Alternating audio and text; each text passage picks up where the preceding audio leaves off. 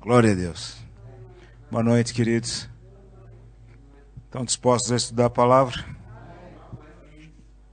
Nós já vamos dar continuidade à palavra, mas eu preciso compartilhar uma coisa antes que me veio ao coração durante este dia. Eu estava pensando o que está acontecendo em Portugal, né? Olhando, avaliando, desde o ano passado para cá que eu, depois de muitos anos sem vir a Portugal e, e Deus não permitiu que eu viesse antes de modo algum. Só o ano passado é que, que ele abriu a fronteira para eu vir. E do ano passado para cá, o ambiente espiritual está muito diferente. Muito diferente. Muito mesmo. E infelizmente não é para melhor. Não é para melhor. É terrível, mas a constatação é essa. Há um espírito de indiferença muito grande, muito grande mesmo, assustadoramente grande. E um pensamento me veio hoje ao coração. Quando Jesus voltar, será que as desculpas que as pessoas dão vão colar? Será que as desculpas que as pessoas dão vão valer diante dele? Será que ele vai querer ouvir essas desculpas? Ah, eu moro longe. E eu ainda coloquei essa expressão, escrevi isso no meu Facebook. Moro longe, para lá do sol posto. Porque uns dizem, né? Eu moro para lá de Sintra, eu moro para lá de Cascais, eu moro para lá de Coimbra, eu moro para lá de, do Algarve, eu moro para lá não sei da onde. Outro eu trabalho muito, não tenho tempo. Outro eu gostaria, mas o. Eu gostaria, mas a. Eu gostaria, mas. Sempre há uma desculpa. Sempre há uma desculpa. E depois eu escrevi o seguinte: outras desculpas possíveis, escolha a sua. E agora, quando a igreja estava aqui, pastor falando e começou a adorar a Deus, me veio a explicação por que tanta dor. Eu saí do Brasil com dores, que eu fiquei meio assustado, falei, é muita dor. Meu ciático doendo, mas de uma maneira que eu estava assim. Eu cheguei domingo, eu estava assim. Até ele perguntou para mim: teu ciático está doendo, né? Tá, por quê? Porque você está torto. Eu estava assim. Durante esta semana, eu senti dores no corpo. Dois dias que eu estou com dor aqui, nesse ponto aqui, do olho. E eu, Senhor, o que está acontecendo? Eu não estou doente. O que que tantas dores no corpo é essa? O que que é isso? E agora há pouco me veio a explicação. Tem dias, tem noites que eu não consigo dormir. Fico orando, orando, sei lá que hora eu vou dormir. Depois, quando dá nove horas da manhã, eu penso que é sete horas, seis horas da manhã é nove. E eu estou desfusorado, estou todo ainda. É interessante porque eu ainda não consegui me habituar com o fuso horário. E eu nunca demorei tanto assim para me habituar. Basta eu chego, se eu dormir no horário certo, dois dias, três dias eu já estou. E desta vez eu não estou conseguindo. E a explicação veio. Agora há pouco ali sentado. Por isso que eu nem levantei, eu fiquei ali clamando a Deus. Gálatas 4, 19 e 20. E é bom que esteja gravando isso porque é um alerta para a igreja. E diz assim: Meus filhinhos, por quem de novo sinto as dores de parto, até que Cristo seja formado em vós.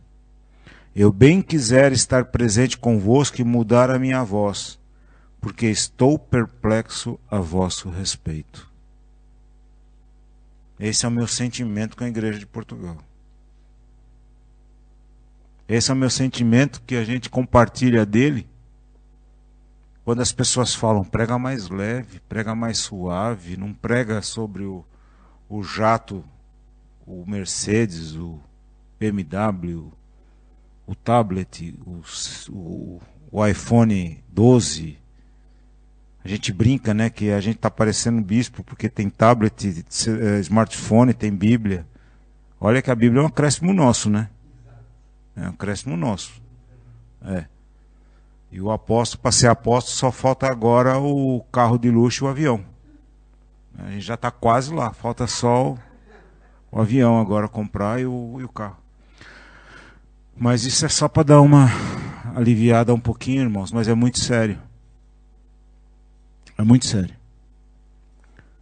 Nós estamos vivendo os últimos tempos, Jesus está para voltar. Minha mãe teve um sonho uma semana antes de eu vir para Portugal, em que ela via Jesus voltando.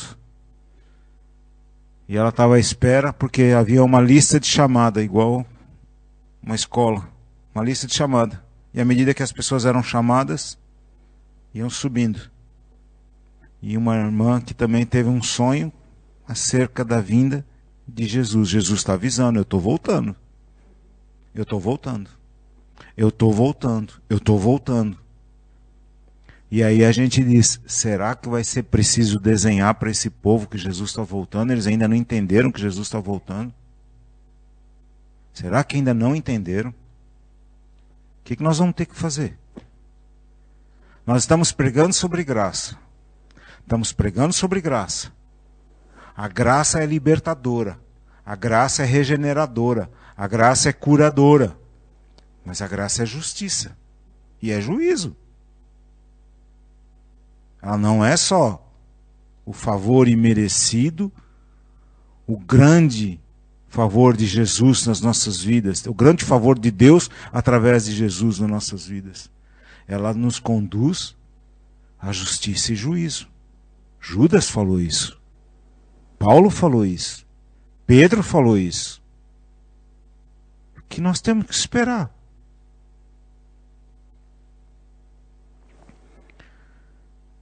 É... Paulo sentia dores de parto até ver Cristo formado. E nós estamos sentindo dores de parto até ver Cristo formado nas pessoas. Ah, mas não é da minha igreja. Eu acho o pensamento mais mesquinho que um pastor possa ter é pensar só na sua denominação, no seu grupelho, que lhe dá o salário ou que lhe dá os benefícios. Acho que é muito pouco para um pastor. Porque um verdadeiro pastor, ele não pensa só no seu grupo. Ele não pensa só na sua, na sua, na sua morada física, no seu pessoa jurídica. Ele pensa no corpo. Por que, que nós sofremos? É por causa de, da rua Santa Eloy 53A? É, eu sou participante das dores dele, porque, como eu já expliquei na sexta-feira passada, isso é unidade. Isto é unidade. Unidade é isso, é eu sentir as dores dele, ele sente as minhas. Quando eu estou aqui, eu estou debaixo da autoridade dele. Mas quando eu não estou, nós somos amigos, somos companheiros de ministério, estamos juntos, estamos sentindo, compartilhamos, falamos coisas que vocês não, não, não, não dá para ouvir. Deus não mostra as coisas para nós que vocês nem sonham, nem fazem ideia. E nem mostra tudo. A gente estava conversando isso agora há pouco, e nem mostra tudo, porque se mostrasse a gente entrava em apavoramento, nós ficávamos. Uh, não aguentaríamos. E o que nós já estamos vendo nesses dias já está deixando a gente apavorado. Porque está se cumprindo o que nós vimos, o que ouvimos. E o mais interessante é que Deus diz assim pela Sua palavra: aquilo que é dito pela boca de duas ou três testemunhas, aquilo que é dito é confirmado pela boca de duas ou três testemunhas. E Deus tem confirmado pela boca de duas ou três testemunhas. Porque Ele fala, fala a mim, e há um outro pastor que vocês ainda vão ter o privilégio de conhecer, que é um grande amigo meu, que se tornou amigo do pastor também, e que não se conhece fisicamente, mas se conhece no espírito e, e, e o WhatsAppiano, né?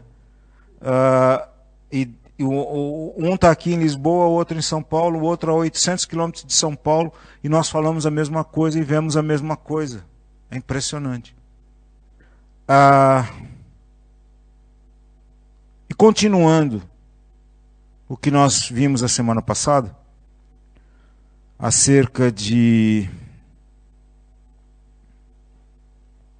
acerca de unidade, unidade, o tema é unidade espiritual. E eu hoje eu gostaria de continuar em João 17, nós vamos continuar falando de João 17, porém eu vou acrescentar um subtítulo que se chama reavivamento ou avivamento. Por que nós precisamos de avivamento ou reavivamento? Vocês têm paciência para ouvir? Estão com pressa para ir embora? Porque hoje, pelo menos até 11 horas, nós vamos. Eu preciso transmitir isso, que é um recado de Deus. É uma aula, mas é um recado. É aula porque é escola bíblica, mas na realidade é um recado de Deus. Por que, que nós precisamos, precisamos de avivamento ou de reavivamento? E para os mais chiques, por que, que nós precisamos de revival? Não é? Revival. O que, que é avivamento? Vamos começar por aí. Vamos começar a entender o que não é avivamento, para entendermos o que é avivamento. Porque é uma palavra muito falada nos nossos dias. Cantamos muitos cânticos, ouvimos muitos cânticos sobre avivamento, ouvimos muitos cânticos em inglês, né, do revival. Muito, muito, muito, muito, muito. E ouvimos manifestações, ali está acontecendo um avivamento, ali está acontecendo um avivamento, tal lugar é a catedral do avivamento, tal lugar é a cidade do avivamento, tal lugar é a capital do avivamento, o pastor, o apóstolo fulano de tal, o pastor tal, o bispo tal está conduzindo um avivamento. Será? Será que é mesmo? Então, o que, é avivamento? Gritar, dançar, pular, sacudir treslocadamente? Isso é avivamento? Mas dizem que é cantar ou tocar a mesma música com os mesmos acordes vários minutos seguidos como mantras? Isso é avivamento? Vocês nunca viram isso, não? Não? Que sorte. Sorte a sua. Que pega um cântico, aleluia, aleluia, aleluia, aleluia, aleluia, glória a Deus, glória a Deus, glória a Deus, glória a Deus, glória a Deus, glória a Deus, glória a Deus, glória a Deus, glória a Deus, glória a Deus. Já viu um carro para pegar que está ruim de bateria. Pum, pegou. Há muita igreja que é assim. Glória a Deus, glória a Deus, glória a Deus. Glória a Deus vai, vai, vai, tá pegando, tá pegando. Isso é avivamento? Não. Jogo de luzes num ambiente escuro com telão ao fundo, com chamas de fogo, isso é avivamento? E fumos ou fumaça para o brasileiro? Que fumo vai pensar que está alguém lá com charuto na boca ou um cachimbo com fumaça?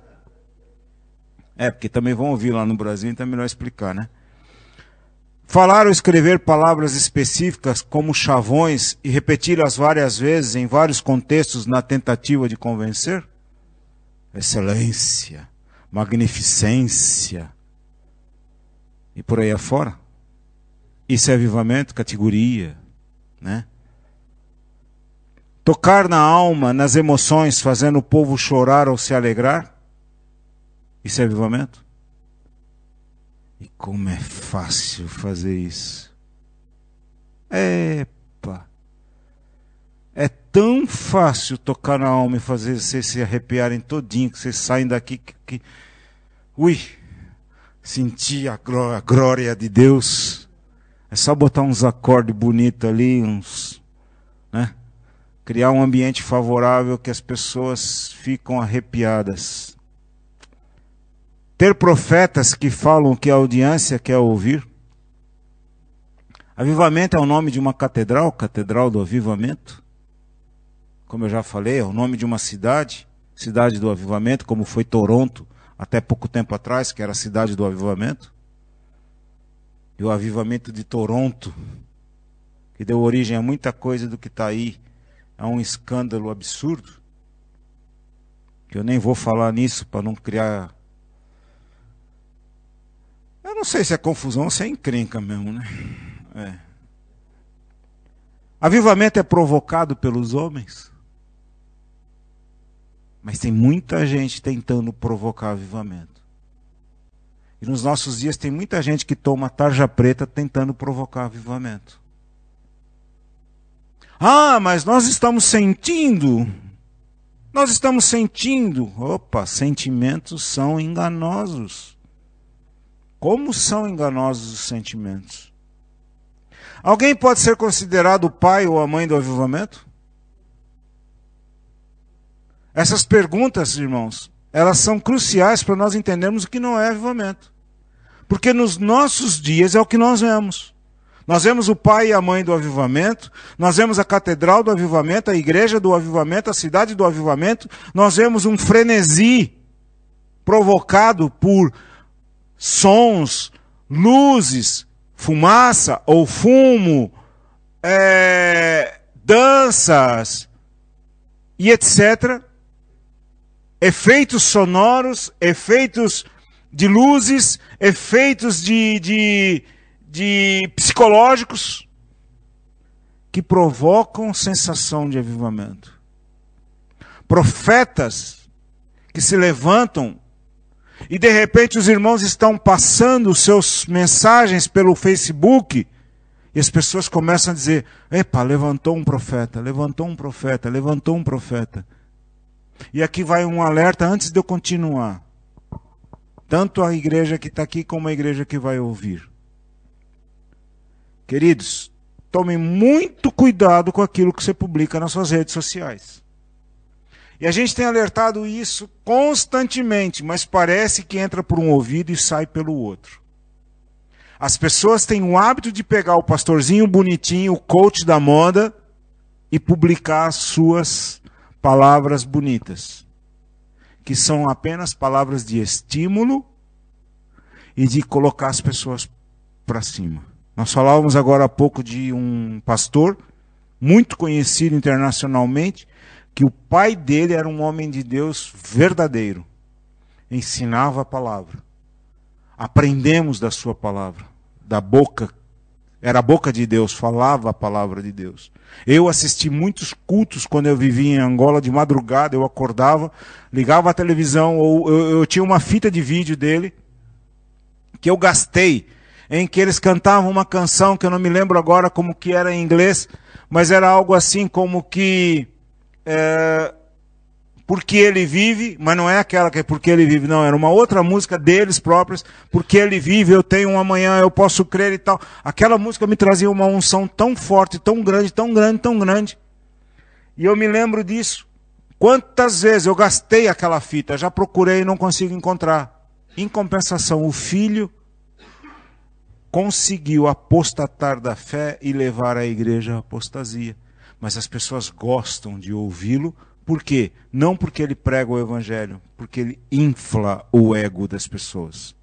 E ele encheu a igreja dele, inflando o ego das pessoas. Então nós precisamos ter muito cuidado com isso, porque as pessoas estão transmitindo o quê? Engano. Estão transmitindo mentira. Estão transmitindo aquilo que, segundo aos Coríntios 11, 4, chama de trindade satânica. Outro Jesus, outro evangelho e outro espírito. Mas, pastor, é tão bonito. É tão bonito. Como é que é a expressão que você usou? É, agora há pouco ali, que era em parte. Ah, em parte é bom, mas em parte não era. Em parte é bom, mas em parte não era. E em matemática, mais e menos, mais e menos, mais e menos, mais e menos dá o quê? Por um lado faz sentido, por outro não. Bem lembrado. Por um lado faz sentido, por outro não. Mais e menos em matemática toda hora, mais e menos, mais e menos, vai dar o quê? Menos. Está cheio de gente com menos.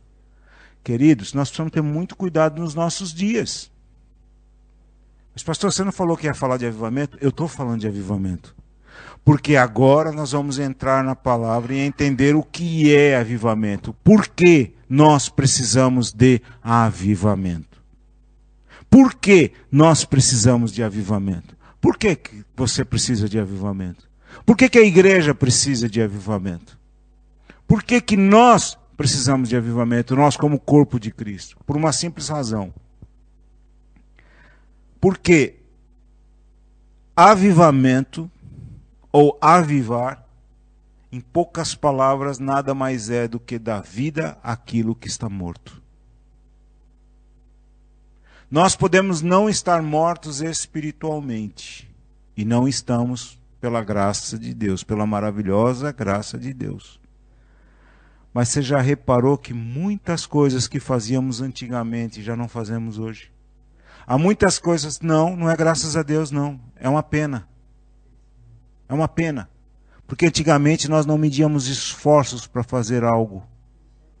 Nós não medíamos horário, nós não tínhamos tempo para o culto. O culto era duas, três, quatro horas e nós ficávamos com alegria e vinhamos, e íamos, e orávamos, e cantávamos, e louvávamos, e ouvíamos a palavra, e quando terminava, nós não queríamos ir embora, que a gente queria que começasse o outro culto, que era para a gente não sair de lá de dentro. Tínhamos comunhão uns com os outros. Lembre-se, nós estamos falando de unidade espiritual. Nós gostávamos de estar juntos, de comermos juntos, de andarmos juntos, de sabermos, de ligarmos durante a semana. Hoje, irmãos, as pessoas vivem cada um na sua trabalha. Pastor, mas eu trabalho. Todos trabalham. Pastor, mas eu estudo. Olhe, isso é normal. Sempre houve trabalho e estudo. Sempre houve moradias à distância. Os problemas de hoje não são novos, são, são repetições das mesmas coisas que já viveram há 30, 40, 50, 100, 2 mil anos atrás. Ou você acha que na época de Jesus o povo também não trabalhava? O povo também não estudava, o povo também não vivia. E naquela época nem carro tinha, eles tinham que ir a pé para casa. Lembra os discípulos de Emaús indo 11 quilômetros para casa? 11 quilômetros a distância que eles tinham que percorrer para chegar em casa? Quando Jesus chegou com eles pelo caminho e foi andando com eles? 11 quilômetros de uma cidade para outra. Andando, andar 11 quilômetros. A gente anda um quilômetro e está reclamando. Andar 11. Eles andavam 11, voltavam 11. Davam... E você lembra que eles voltaram correndo depois que eles viram que era Jesus? 11 quilômetros para eles passaram que parecia que eles tinham asas nos pés. Ah, irmãos, hoje para nós, ah, amanhã quando eu acordar eu falo para eles que Jesus ressuscitou. Imagina, eu vou descansar, estou cansado. Já andei 11 quilômetros, eu vou. Então, o que, que é avivar? O que, que é avivamento? A palavra avivar, ela vem do hebraico, e ela quer dizer viver, ter vida, permanecer vivo, perseverar vivo, sustentar a vida, viver prosperamente, viver para sempre, reviver, estar vivo, continuar vivo, manter a vida, viver em ou a partir de dar vida, reanimar, reavivar, revigorar, restaurar a vida, fazer crescer, deixar viver. Você percebeu que quanta vida tem no meio? Cada palavra sempre termina com vida, viver. Então, reavivamento nada mais é do que trazer a vida de Cristo para o centro da igreja. E nós precisamos disto. A realidade é que quando nós olhamos para o panorama total, nós vemos tantos métodos humanos, tantas técnicas, e hoje é muito comum usar a psicologia, é muito comum usar as técnicas todas usadas nos coaches, né, no coaching, para dentro da igreja. As técnicas usadas nas indústrias, as técnicas usadas nos grandes comércios, as pessoas estudam o marketing e trazem o marketing para dentro da igreja. Hoje nós somos influenciados. Eu não sei se você sabe o poder do marketing. No livro ou denominação SA ou ministério aprovado, é no denominação SA creio que a denominação é SA, eu falo sobre o poder do marketing, é um capítulo inteiro sobre o marketing. Nós somos rodeados pelo marketing de uma forma intensa. Nós temos marketing da vida, temos marketing da morte, nós temos o marketing dos animais, nós temos marketing de produtos para comprar e vender, nós temos marketing gospel. Em todas as nossas áreas da vida, nós sofremos a influência do marketing. Ou você pensa que você veste o que você quer? Você veste aquilo que alguém determina para vestir. Você veste as cores que alguém determinou que nós devemos vestir. Você já reparou isso? Que você vai na loja, você quer comprar uma. Não tem. Por quê? Porque a moda mudou. Você vai comprar um sapato, não tem. O sapato é aquele que tal. Vai comprar uma calça? Não tem. A calça é aquilo que alguém estranho determinou. Eu desprezo comprar roupa por quê? Porque eu vou comprar calça e é uma calça apertada que eu não sei quem foi o infeliz que fez aquela calça. Não, perna, perna de, de, de, de, de, de, de, sei lá como é que chama aquele bicho de avestruz, né? Fina. E em cima gordo. E, e, e não cabe nada. A camisa aquela coisa encorpada que eu não sei para quem que foi feito o infeliz que fez aquilo. Né? Então você fica com peito de peru, com perna de ema ou de, de, de avestruz e um pé desse tamanho, porque a calça, a boca é assim. Isso para homem. Então, quando eu vou, vou nas lojas, eu pergunto para o rapaz: tem roupa para homem? Aqui é uma loja masculina. Sim, filho, mas tem roupa para homem? Eu quero roupa para homem. Se não tiver, eu vou embora. Nós sofremos a influência do marketing. Animais. Não sempre existiu animal? A vida inteira. Desde o egípcio Sempre existiu animal. Quando Deus criou o mundo, Deus fez os animais. Por que essa cultura hoje de que o gato e o cachorro é os privilegiados, é o filho da casa? Ah, porque é tão bonitinho. Não, queridos, é porque você sofreu a influência do marketing. Se você não tiver um cachorro, você não faz parte da sociedade. Se você não tiver um gato, por mais que a faísca seja muito legal, que ela gostou de mim, me conheceu e ficou, né, me fez ficar fã dela. Mas mesmo assim, e eu que odeio gato, conheci um gato que gostei de gato, mas é ele lá e eu aqui. Vocês sofrem, todos nós sofremos a influência do marketing. Porque tem um bichinho é fofinho e tal. Mas você sabe que a indústria do animal é uma das mais bilionárias do mundo? Cada bichinho gasta até mais que se fosse um filho. Porque ele tem a comidinha dele, ele tem o remédio dele, ele tem o passeio dele, ele tem a coleira dele, ele tem o brinquedo dele, ele tem não sei o que lá dele, aí ele tem isso, tem aquilo, tem aquilo, tem. E quando você vai somar. Sim, senhor, hotel. Hotel, babá. É. É. Tudo. Marketing. Tudo é fruto do marketing. Então, muitas vezes as pessoas tomam decisões pensando que eu estou escolhendo o que é melhor para mim. O que, que vocês acham que fizeram agora com a época do Covid? Marketing. O marketing da vacinação. Como é que nós aceitamos tomar uma vacina que ninguém sabe se presta ou não presta? Oh, mas a OMS? Qual OMS? Aquela mesmo que. Deixa para lá. Vou entrar nesse mérito aqui, não vou perder meu tempo, não, porque eu tenho pouco tempo. Mas a gente tomou a vacina. Por quê? O marketing foi tão bem feito que se você não tomar a vacina, você não é pop. O que, que quer dizer isso? Se você não tomar vacina, você não viaja, você não entra na escola, não entra no trabalho, não entra no supermercado, você não entra no restaurante. Daqui a pouco é capaz que você não entre em casa.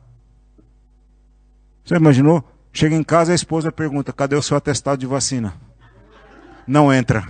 Chega em casa, o marido pergunta: o seu atestado de vacina, o seu perdigoto vai me pegar e vai me transmitir não sei o que lá. Vocês estão duvidando? Eu não duvido de nada, não. Marketing. Então, nós somos influenciados pelo marketing. E a igreja, ela é totalmente influenciada por este marketing.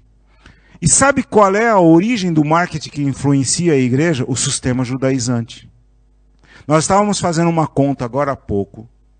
Nós tivemos aí um período do final do Antigo Testamento de mais ou menos 400 anos sem que Deus falasse. 400 anos sem ouvirem a voz de Deus, sem sentirem o Espírito Santo. Nós ficamos um dia, já fica difícil, imagina 400 anos. sem Deus falar absolutamente nada. E aí nasce o sistema judaizante. Os fariseus, os saduceus, os partidos políticos e tal, as sinagogas em foi tomada força e etc, aquela coisa toda, os gregos, os helenos, os helênicos, aquela coisa toda, né? E Platão, Sócrates, a filosofia e tudo mais, aquilo tudo ajuntou. Aí vem João Batista, anuncia Cristo, raça de víboras. Quem vos fascinou? Quem que, né? E aí vem aquele maluco de pele de pele de camelo, comedor de mel silvestre, gafanhoto. Diz que parece camarão, mas até hoje nunca, não sei. Eis aí o Cordeiro de Deus que tira o pecado do mundo.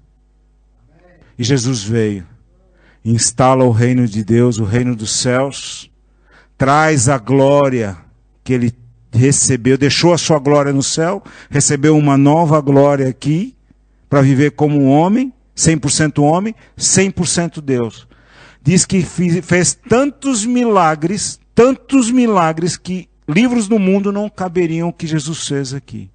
E aí João 17 diz que esta glória que ele tinha aqui deixou para nós. Ou seja, a Bíblia diz que nós podemos fazer, não é poderíamos, nós podemos fazer aquilo que ele fez e faríamos obras ainda maiores do que aquela que ele fez. A palavra de Deus também diz de que os profetas profetizaram até João Batista. João Batista é o maior de todos os profetas que já existiu, maior do que Moisés, maior do que Abraão, maior do que Jacó, maior do que Isaac, que é o patriarca, maior do que Isaías, maior do que Jeremias, maior do que Daniel, maior que Davi, maior de todos os profetas do Antigo Testamento. E nós, qualquer um de nós, menor que fôssemos ou que sejamos no reino de Deus, somos maior do que João Batista. Você já parou para pensar nisso? Que você, apóstolo Zé dos Anzóis,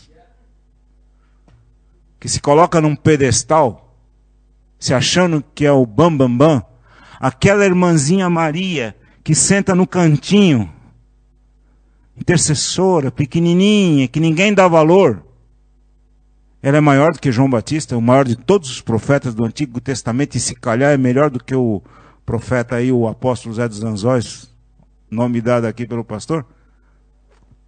Você percebe isso? Que você, você, você que está ouvindo é maior do que João Batista? Por que, que nós precisamos de avivamento? Porque nós precisamos ser levados de novo a este patamar em que os homens de Deus andavam como Pedro e as pessoas colocavam gente sentada para que ao menos a sombra de Pedro curasse as pessoas. Tocasse as pessoas, elas eram curadas. As pessoas vinham nos aventais de Paulo, tocavam e eram curadas.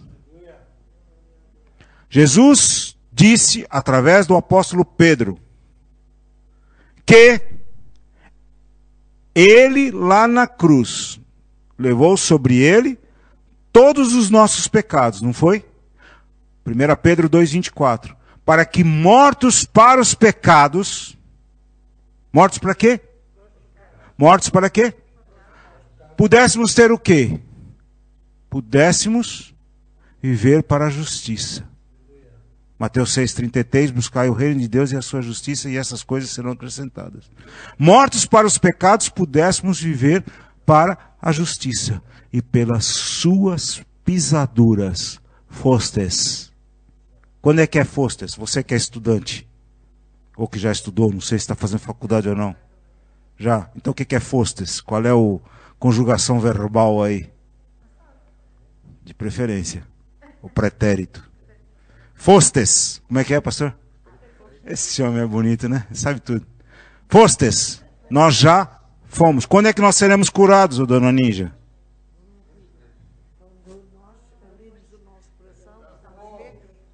para isso. É brincadeira. Depois não quer que a gente fique bravo. A senhora já foi. Já foi quando?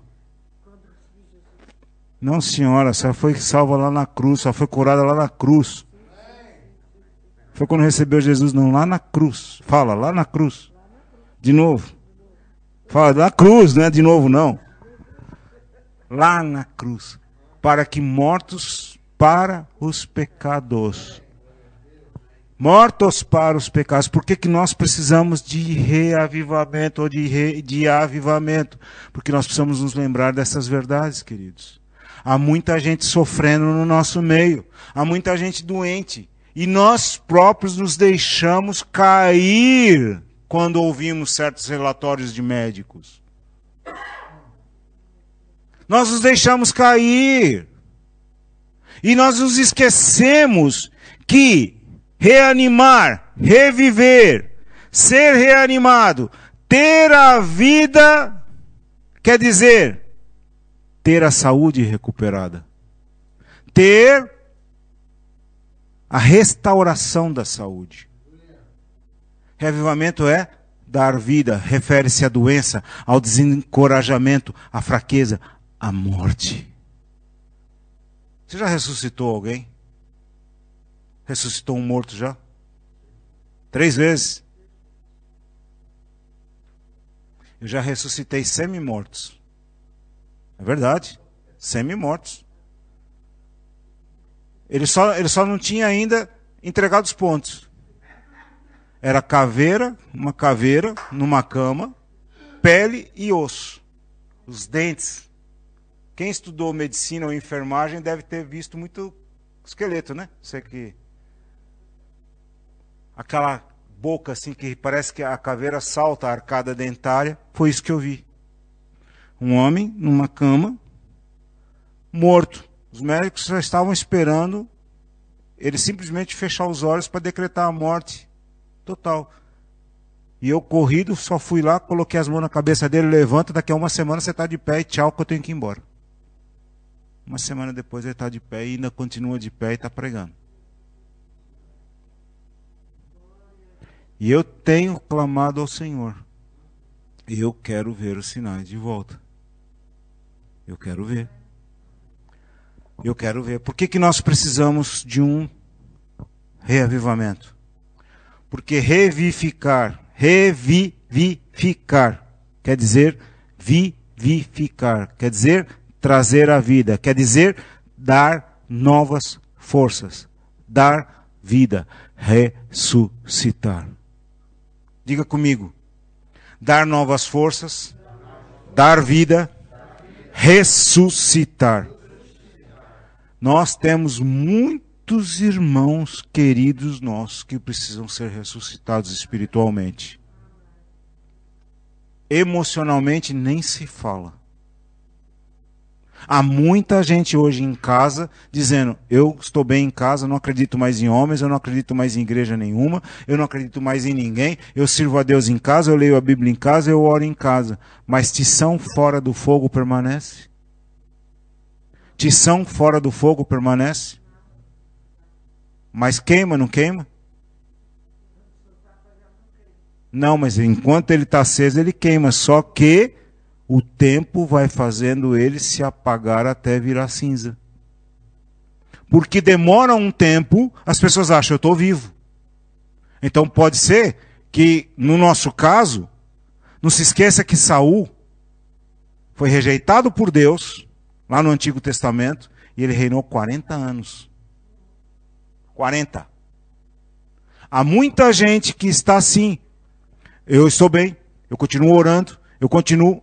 É, só que a vida vai indo, indo, indo. Quando ele vai ver, o distanciamento de Deus é enorme. E muitas vezes já não tem mais volta. Tomou decisões. Alguns ou muitos, conforme diz a palavra, serão salvos, todavia, como pelo fogo. Suas obras passarão pelo fogo, serão todo queimado, e aquilo que for madeira, feno e palha será completamente queimado. Percebe? O perigo. Quanto tempo cada um de nós gasta em oração individual, familiar e congregacional? Quanto tempo cada um de nós gasta em oração, ou seja, em comunhão com Deus? Individualmente, familiar e congregacional, ou seja, com a igreja? Será que nós aproveitamos todas as oportunidades que temos? No caso dessa congregação local, há duas oportunidades por semana, sexta e domingo. Sexta, às nove horas da noite, para não dar a desculpa de que eu saio do trabalho e tal. Dá tempo, sair do trabalho, comer uma sandes, comer uma sopa, enfim. No caso da Aida não dá, porque às vezes trabalha de sexta-feira, não tem como estar em dois lugares ao mesmo tempo. Né? Segundo a física, o mesmo corpo não pode ocupar dois lugares diferentes. Assim como um corpo não pode, né? Dois corpos não podem ocupar o mesmo lugar, o mesmo corpo também não pode ocupar dois lugares. Então, aí há uma justificativa. No caso da Eliene, que às vezes trabalha à noite, também não há justificativa. Né? Aliás, tem uma justificativa. E os outros? E os outros? Só temos dois cultos por semana. Aí quando vem a pandemia, vem as saudades dos cultos. Porque não tem culto. Eu queria tanto ir para o culto. A pandemia passou, ou está acabando, e os cultos estão funcionando. E, tá vendo por que nós precisamos de um avivamento? Quanto tempo dedica à leitura e ao estudo das Escrituras? Isso é pergunta pessoal que eu estou fazendo a cada um de vocês. A quem está aqui e a quem está ouvindo. Quanto tempo dedica à leitura e ao estudo das Escrituras? E aqui vem uma pergunta que às vezes as pessoas ficam assim, lá vem de novo. Está disposto a pagar o preço para que o avivamento aconteça aqui na igreja local e na igreja em Portugal? Pastor, Jesus já pagou o preço lá na cruz. Sim, Jesus pagou o preço da sua salvação e da minha. Mas Paulo pagou preços e muitos preços para levar o evangelho a todos os lugares. Se nós olharmos a lista do currículo de Paulo, nós vemos o preço que Paulo pagou. Ou você vai me dizer que aquilo não é preço pago? Cara, obrigado não é no nosso lombo? Abacuque 3,2 diz: Tenho ouvido, ó Senhor, as tuas declarações e me sinto alarmado. Parece nós, não parece não? Aviva a tua obra, ó Senhor, no decorrer dos anos, e no decurso dos anos faze-a conhecido na tua ira. Lembra-te da misericórdia, graça. Lembra-te da misericórdia, graça. Nós estamos vivendo o período da graça. Essa graça está sendo estendida, porém a porta da graça está se fechando, está se estreitando, e, Jesus, e, e o Senhor está nos dando sonhos, está dando sonhos a vários irmãos. Os, os islâmicos estão vendo Jesus, que ninguém vai lá pregar porque não deixam. Jesus então está se apresentando para eles. Veja, o Senhor próprio está vivando a sua obra. Oséias 6,3 diz: Conheçamos e prossigamos em conhecer o Senhor, como a alva será a sua saída, e ele a nós virá como a chuva, como chuva serôdia que roega a terra. Ele está vindo a nós como essa chuva. Sabe o que é chuva serôdia? Que é o tema do evento que vai ter, que não é um evento mas é um encontro marcado num tempo determinado por Deus para que nós estejamos aqui. Chuva serôdia do hebraico quer dizer malkosh. Última chuva, chuva da primavera, as chuvas de março e abril que amadurecem os cereais da Palestina. Procedente de Lacash, respingar, colher, apanhar a colheita tardia, apanhar tudo, despojar, recolher tudo de tirar. É a última colheita que Deus está dando. Chuva serôdia é por causa disso, é a última. Deus vai dar água. Lembra da profecia do ano passado? Que Deus vai derramar uma chuva para encher a barragem. Todos os que construírem ao lado dessa barragem terão água permanente, porque essa água será escassa e uma gota dessa água terá um valor inestimável e não vai estar disponível. Só quem estiver ao lado da barragem é que vai ter acesso a essa água. E o Senhor está dando chuva. O Senhor está dando a última chuva sobre a igreja. Porque precisamos de um avivamento porque o andar do novo homem o inclui na morte na cruz, o inclui na sepultura e o inclui na ressurreição pela glória do Pai. Para andarmos em novidade de vida. Porque precisamos de um avivamento? Porque a igreja tem que entender que nós fomos incluídos na morte na cruz nós fomos incluídos na sepultura e nós fomos incluídos na ressurreição pela glória do Pai para andarmos em novidade de vida. Em o que? Novidade de vida. O pecado não tem mais poder sobre nós. Eu quero exortar a igreja a algo muito sério. Muito sério, que está no meu coração há muito tempo e Deus tem me alertado. Não diga mais que você é pecador. Nós somos regenerados. Nós somos santos. Olhe, os mais antigos passaram por uma fase assim. Eu sou santo, eu sou justo, eu sou mais do que vencedor e virou um mantra. Virou um mantra. Desassociado de vida. Então não havia vida com Deus. O sujeito estava em pecado, ou a sujeita estava em pecado, em adultério e por aí afora, mas dizia: Eu sou mais do que vencedor, eu sou a nova criatura, e etc. Eu posso todas as coisas daquele que me fortalece. Mas viver em pecado. E aí o que aconteceu? Vamos parar de falar isso. Porque, afinal de contas, nos remete àquele tempo em que nós vivemos que não queremos mais voltar lá. Está errado? Vamos abandonar a Escritura? Porque nós falávamos a Escritura. Porque quem nos ensinou pecou, então nós vamos abdicar da palavra? De jeito nenhum. Nós vamos reivindicar a palavra. Então nós não somos pecadores. Ah, e a diferença em que nós temos entre nós e o pecador é Jesus Cristo. No começo, sim. No começo, sim. Quando nós nascemos de novo, a diferença que temos entre um injusto e o justo é Jesus Cristo.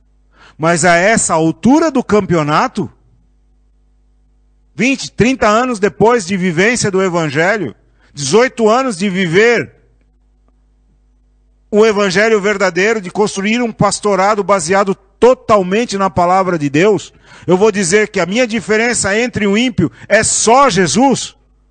Não, Jesus é a totalidade dessa diferença. Mas entre eu e o ímpio não há nada que se compare. Somos apenas ser humano. Só que eu sou filho de Deus e o ímpio é criatura de Deus. Você é o quê? É o quê? Tem certeza? Então, se você é filho, como é que pode ser pecador? Imagina uma coisa. Jesus vive dentro de nós, não vive? Vive ou não vive? Através do seu Espírito Santo que foi derramado. Ele está sentado à direita do Pai. E ele, quando chegou lá, depois da festa que houve lá de 40 dias, o Espírito Santo diz: Bom, agora chegou minha vez. Vou lá consolar eles. Veio. Foi derramado no dia de Pentecostes e permanece em nós até hoje.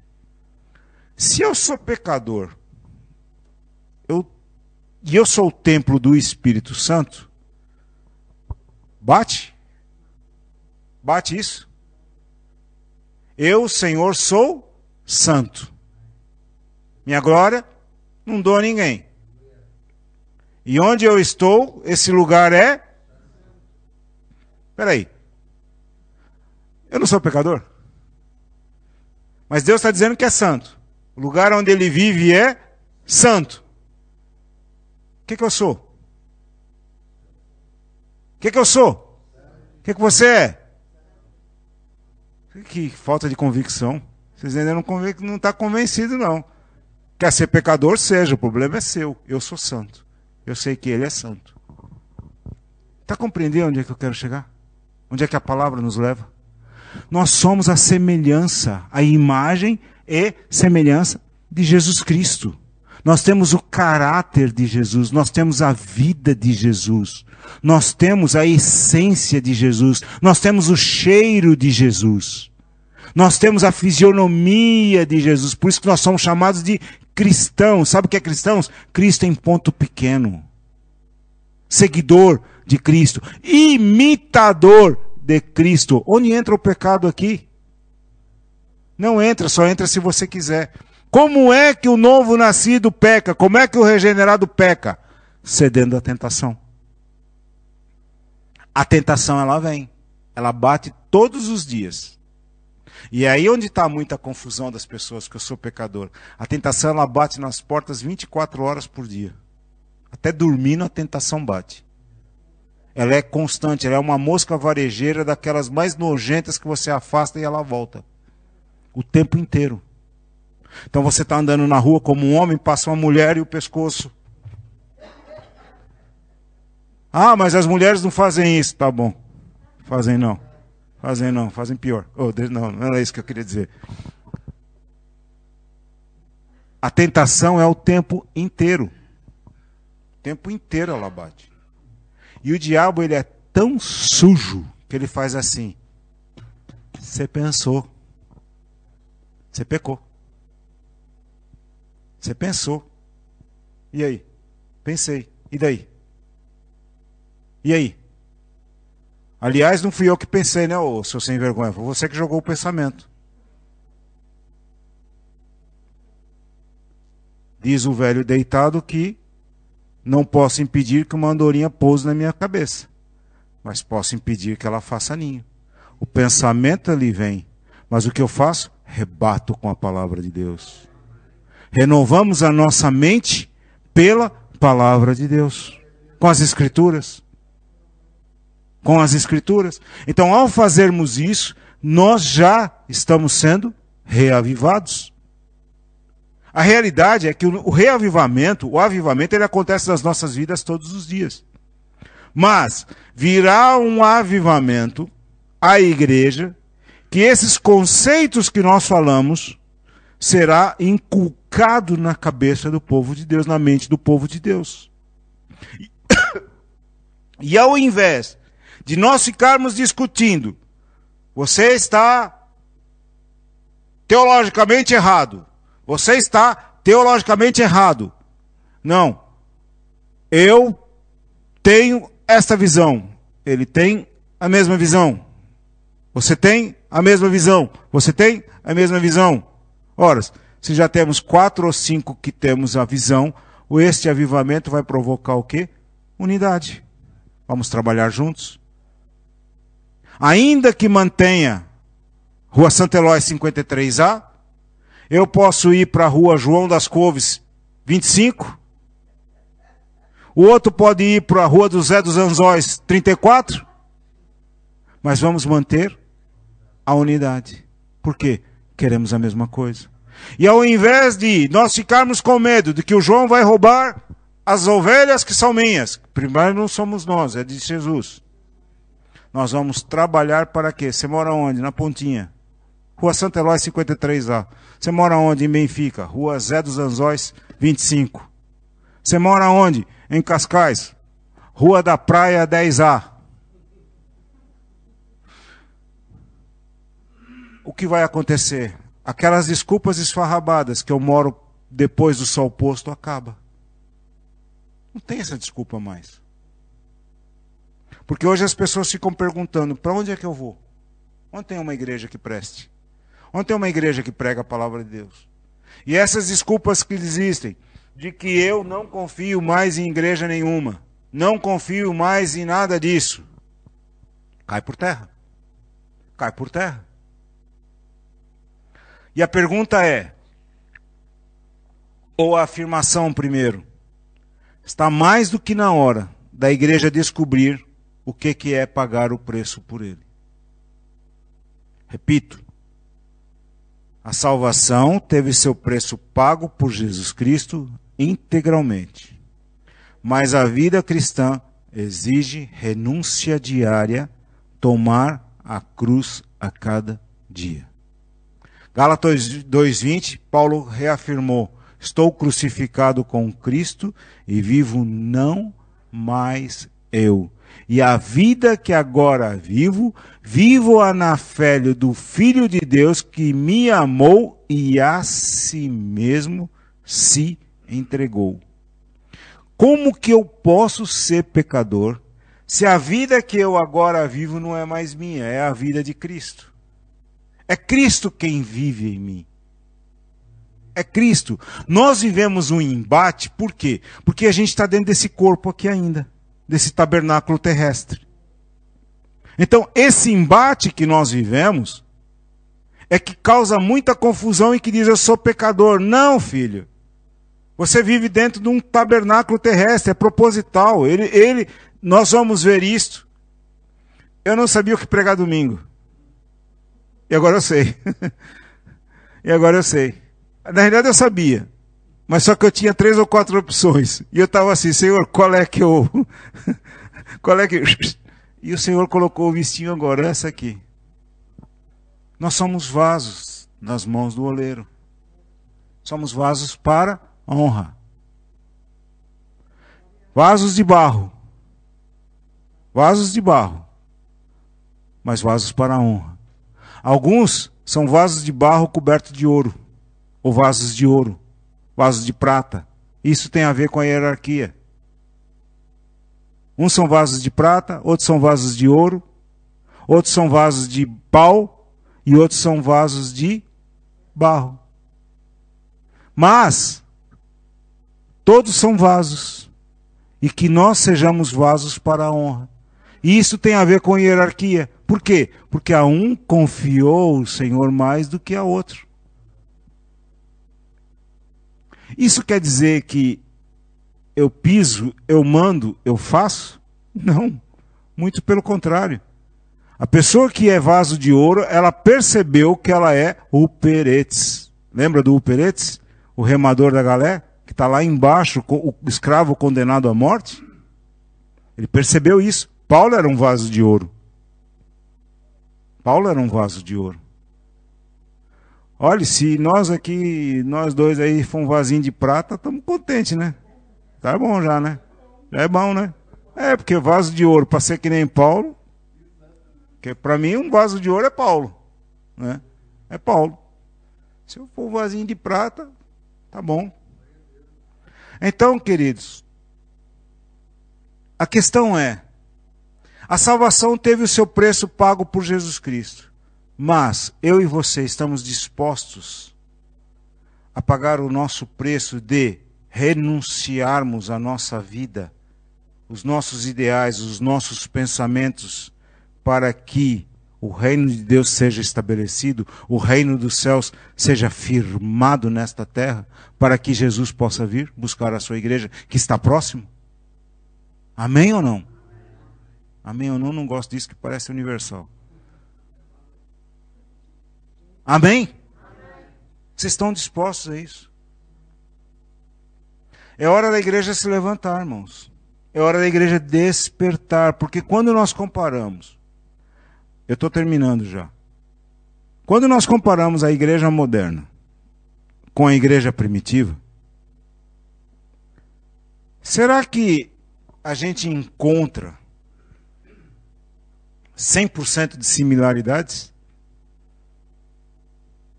São semelhantes?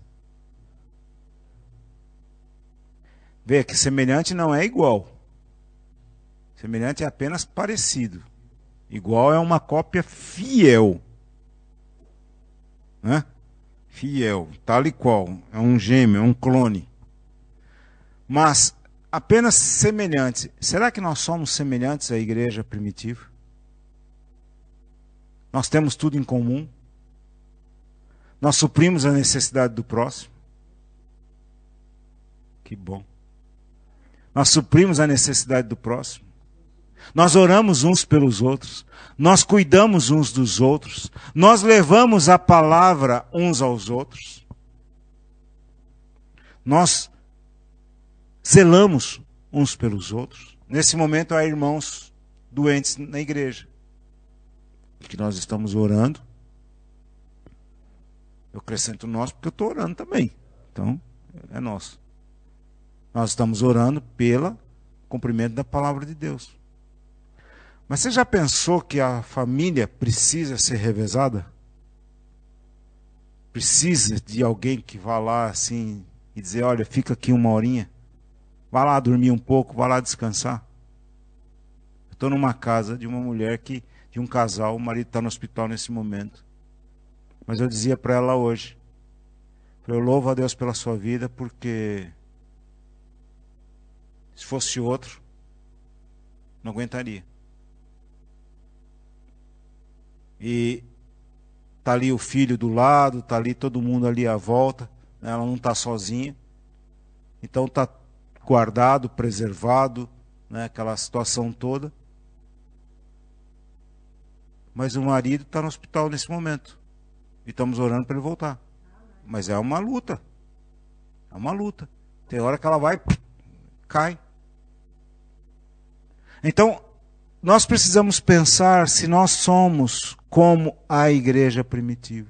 Nós levamos as cargas uns dos outros. Nós lembramos que o pastor precisa de oração?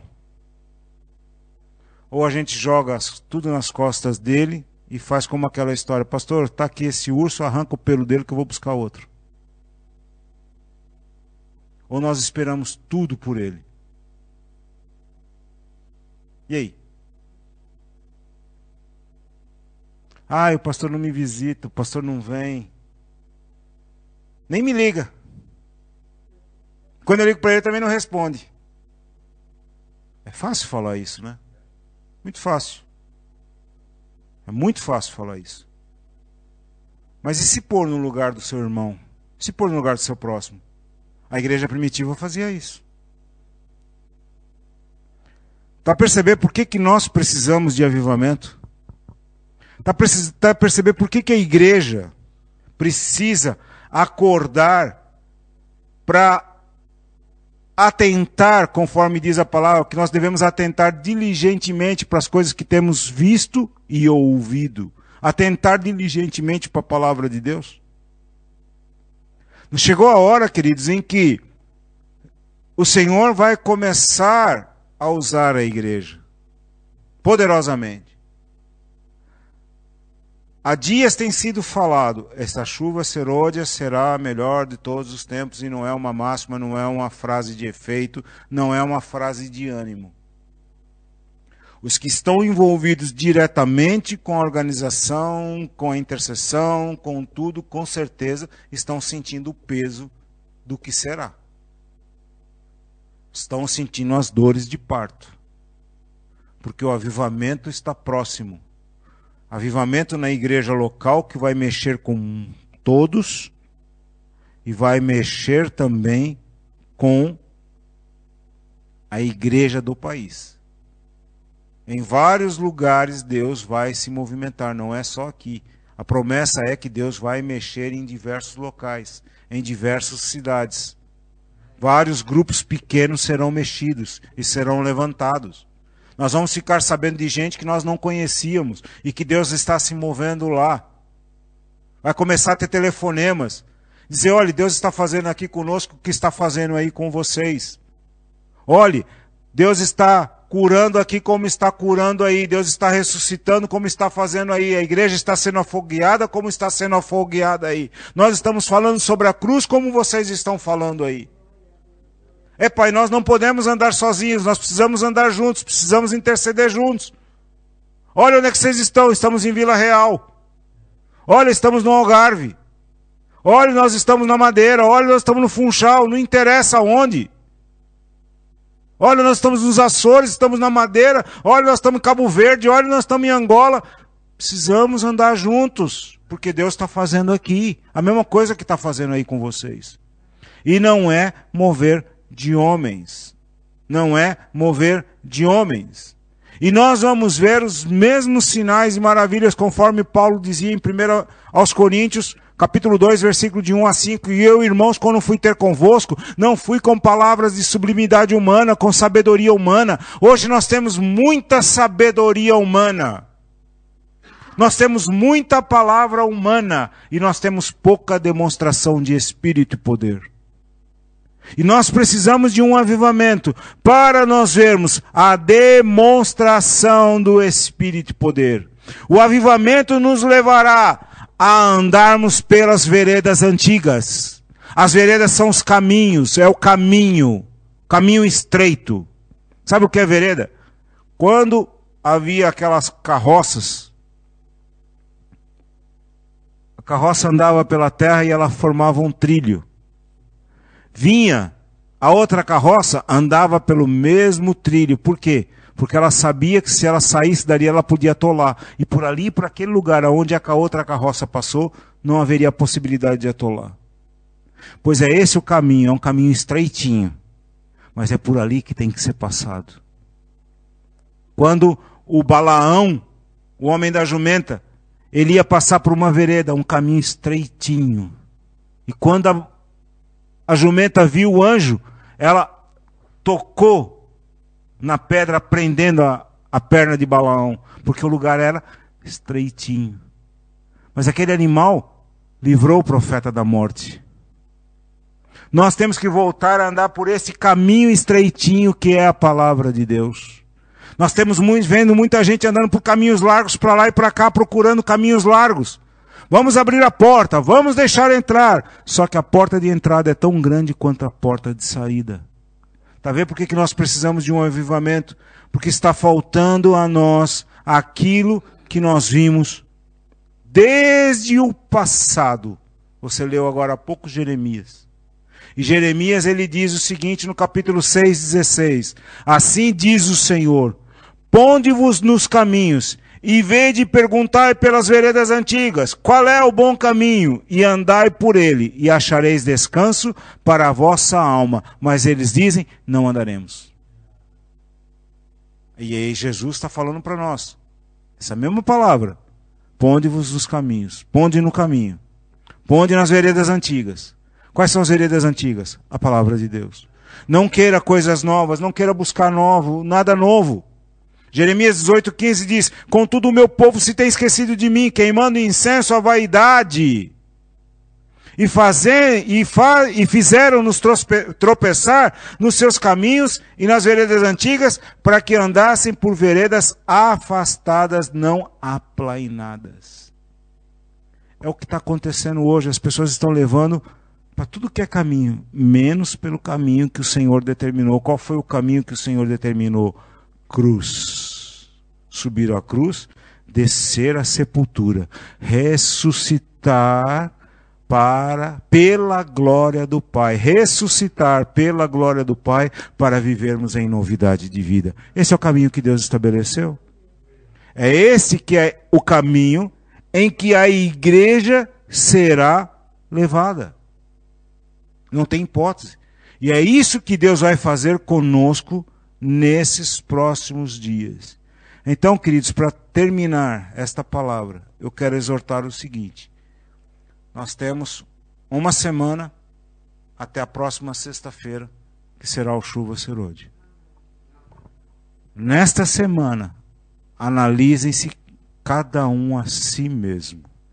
O que diz 1 Coríntios capítulo 11. A segunda coisa que Deus me orientou a falar à igreja Investiguem as suas casas. Procurem dentro das suas casas.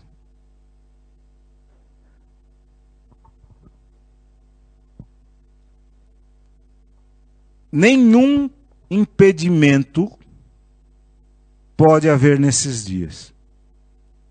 Se houver reconciliação, reconcilie. Se houver pedido de perdão, peçam perdão. Olhem as suas casas, vê se não há nada que abra a porta para o diabo. sejam imagens, procura, procura. Porque a primeira, a primeira reação é essa: não tem nada, procura. Fotos antigas, fotos de família. Procura se não há idolatria. Que seja em imagem até em foto. Joga tudo no lixo. Essa é a recomendação que Deus me deu. Jogue em nome de Jesus Cristo. Procure. Vê se não tem nada que abra brecha para o diabo. Porque o diabo é territorialista. E ele muitas vezes ele diz: Eu estou aqui porque eu tenho documento legal para isso. E às vezes é uma estatinha desse tamanho desse tamanho, uma medalhazinha de nada, que ganhou da avó, que ganhou do avô, que era de ouro, que era um bem precioso e tal, e não sei o que lá. Olhem se não tem Hello Kitty dentro de casa. Sabe o que é Hello Kitty? Aquela bonequinha japonesa que não tem boca, não tem. só tem os olhos. Hã? Como chama? Isso. É. Aquela, aquela boneca é totalmente consagrada. Joga isso fora. Ih, eu tenho histórias que não dá tempo de contar aqui. Joga isso fora. Cuidado com essas coisas. Cuidado com entais, aquelas coisas japonesas, historietas orientais, essas coisas todas. Então você, você vai buscar a direção do Senhor. Senhor, o que, que eu tenho em casa aqui que não te pertence? Joga fora. Não dê lugar ao diabo. Não deixa pôr o sol sobre a vossa ira, é o que diz Tiago reconcilie-se. Esposa, marido, marido, esposa, pais, filhos, filhos, pais. Libera perdão. Olha, vê se não tem nada escondido aí do passado, mágoa do passado, mágoa de pessoas. Ah, eu já perdoei, mas não quero nem ver na minha frente. Perdoa. Perdoa. Queridos, é muito sério. Nós estamos vivendo dias extremamente importantes na presença de Deus. Não é conversa de homens, não é máxima para atrair gente. Porque o ano passado veio quem Deus quis trazer. E é sempre assim. É sempre assim. Ninguém faz evento para atrair oferta. É para libertar vidas. Para estabelecer o reino de Deus o reino dos céus.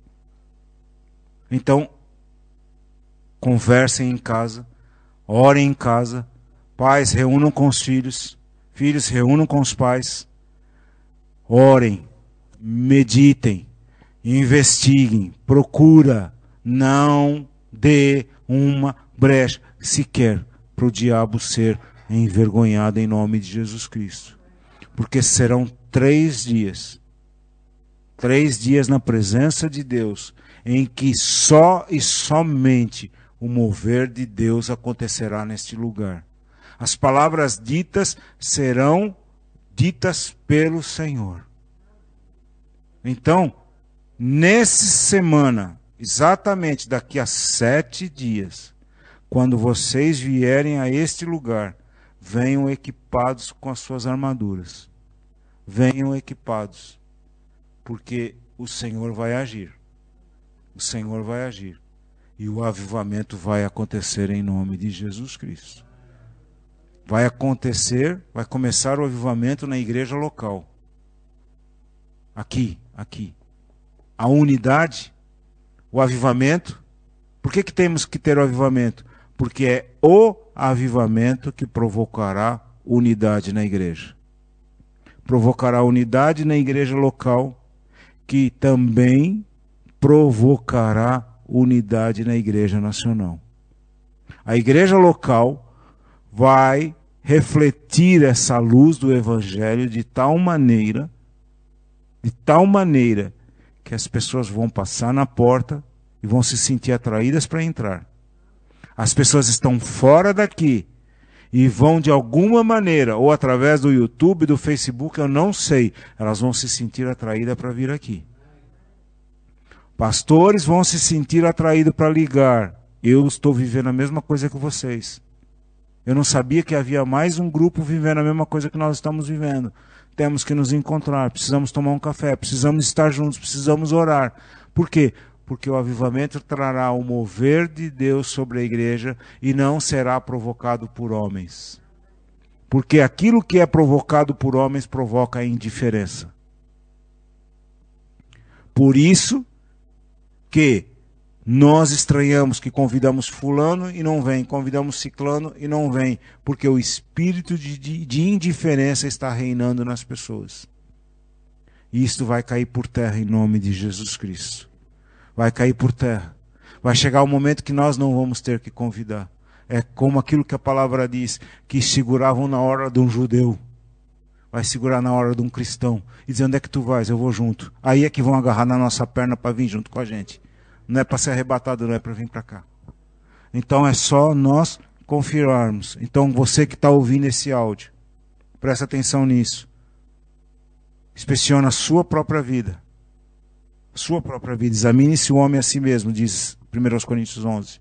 Depois você vai examinar a sua casa, vai examinar a sua família, vai reunir com a sua família, vai pôr um ponto final em questões, em questiúnculas, em brigas, em discussões. Põe um ponto final. No máximo até amanhã. No máximo até amanhã. Hoje é sexta-feira, no máximo. Esse áudio vai embora ainda hoje? Então, no máximo até amanhã, que é sábado. Para no domingo, no domingo, já ter casa limpa. Já ter casa limpa. Porque é dia após dia. Dia após dia orando pelos pastores, orando pelos irmãos que estão envolvidos na organização, orando uns pelos outros, orando por aqueles que estão nos hospitais, para que o Senhor levante, em nome de Jesus Cristo. Amém.